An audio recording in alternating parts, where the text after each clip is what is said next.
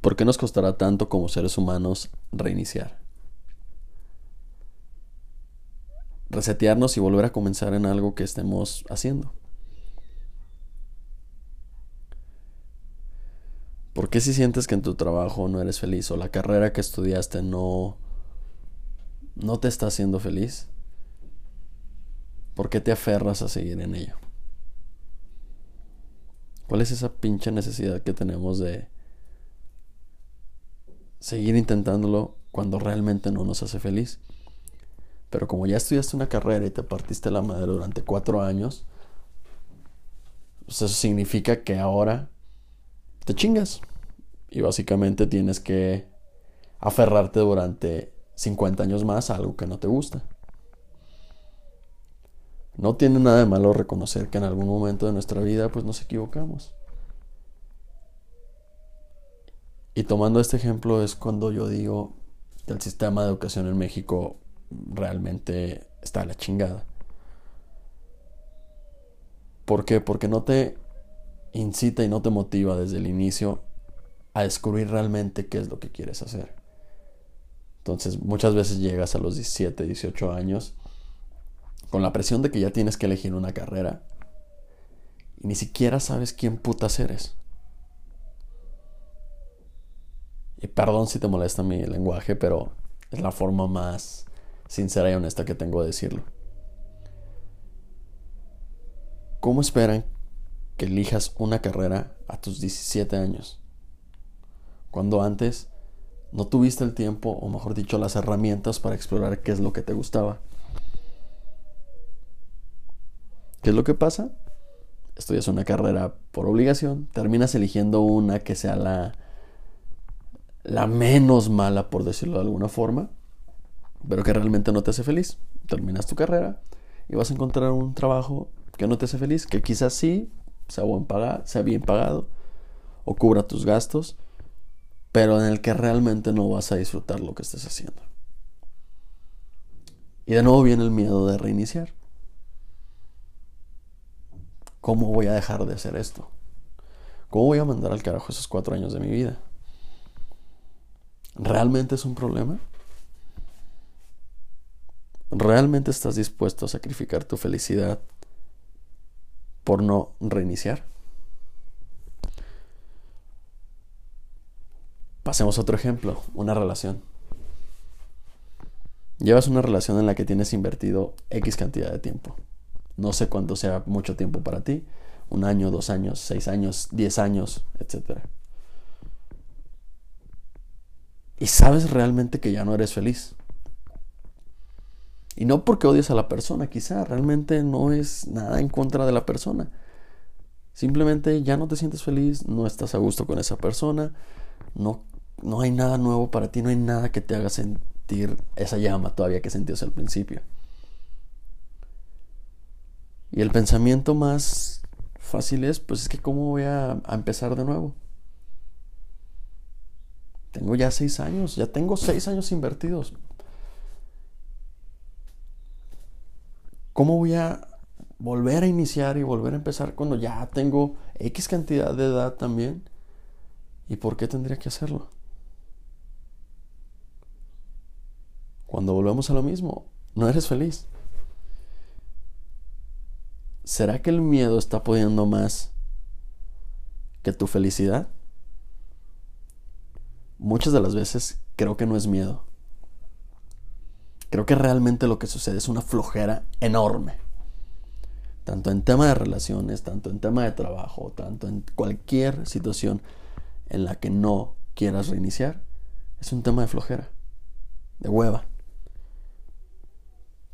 Pero te invito a preguntarte, ¿qué te da más hueva o qué te daría más hueva? ¿50 años haciendo algo que no te gusta o estando con alguien con el que no eres feliz?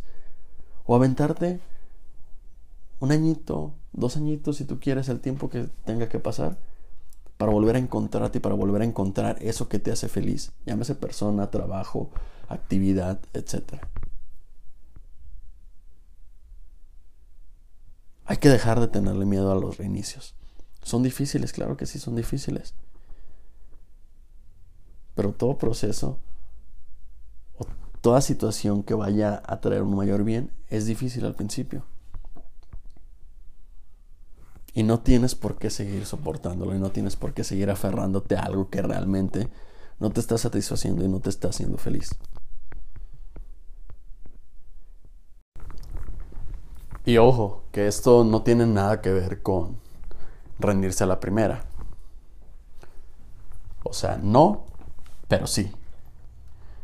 Porque la realidad es que no sé quién chingados nos dijo, no sé cómo el sistema o la sociedad en general nos dijo que no nos teníamos que rendir. Que nunca te tienes que rendir. Nos meten tanto esa idea, nos metieron tanto esa idea, que vemos como algo terrible y vergonzoso inclusive el tema de rendirte. Cuando la realidad es que no. Rendirse a veces es lo más sano que puedes hacer para ti mismo, para ti misma. Hay situaciones en las que no van, en las que no va más. Y vuelvo a tocar lo mismo.